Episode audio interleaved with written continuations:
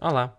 Numa altura em que grande parte das pessoas continua a usar água para desinfetar as mãos, ainda uma em cada três pessoas no mundo não tem acesso a água potável. Neste episódio vamos falar sobre a água e a sua importância. Fica connosco.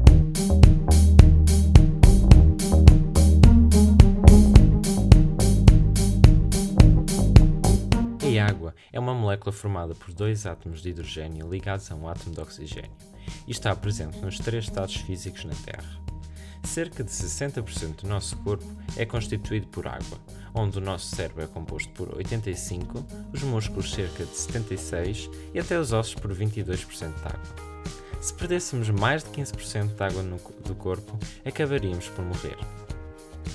Mais de 70% da Terra é composta por água.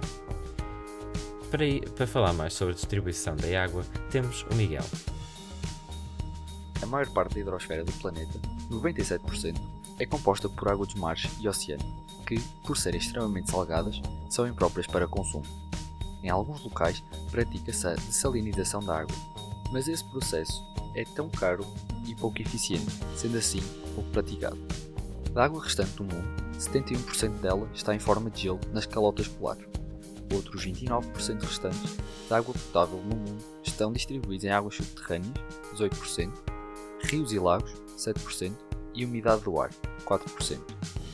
Assim, percebemos que o problema da água para o ser humano reside no facto de a sua maior parte não estar viável para consumo. Apesar disso, mesmo com o facto de a proporção da água potável disponível ser reduzida, ainda estamos a falar de uma quantidade muito grande de água. No entanto, o seu mau uso vai reduzindo drasticamente a sua disponibilidade, seja através da péssima manutenção dos rios, seja pela poluição, por este motivo, estima-se que a água seja um dos principais fatores geopolíticos ao longo do século XXI.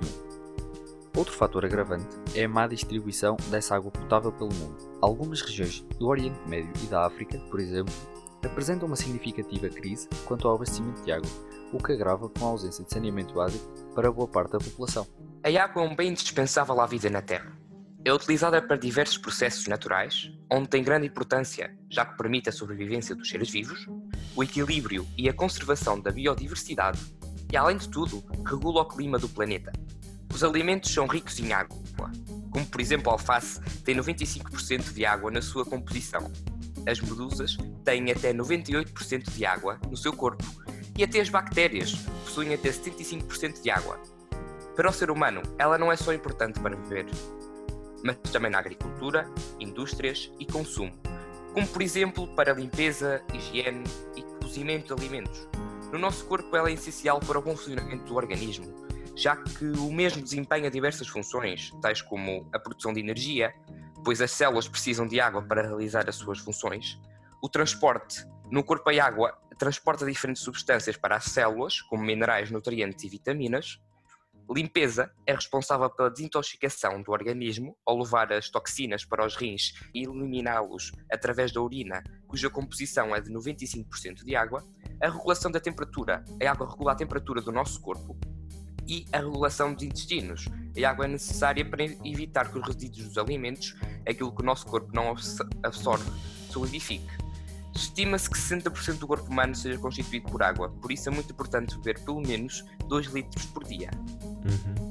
A água movimenta-se na natureza entre os três estados físicos, num processo chamado ciclo da água. Podes nos falar mais sobre isso, Rodrigo? Sim, Filipe, claro. Ao movimento que a água faz na natureza, damos o nome de ciclo da água. Este movimento é infinito e circular. Ocorre através dos processos de evaporação das águas de superfície, rios, lagos e oceanos e transpiração dos seres vivos. O vapor de água proveniente da evaporação forma as nuvens na atmosfera. E, quando estas nuvens ficam sobrecarregadas e atingem altitudes elevadas, ocorre a precipitação. Pode ser na forma de neve, granizo ou chuva. A este processo dá-se o nome de condensação.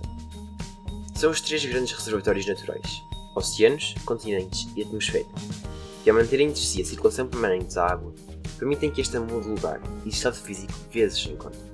A este fenómeno dá-se o nome de ciclo da água. O ciclo da água é de extrema importância para a manutenção da vida no planeta Terra.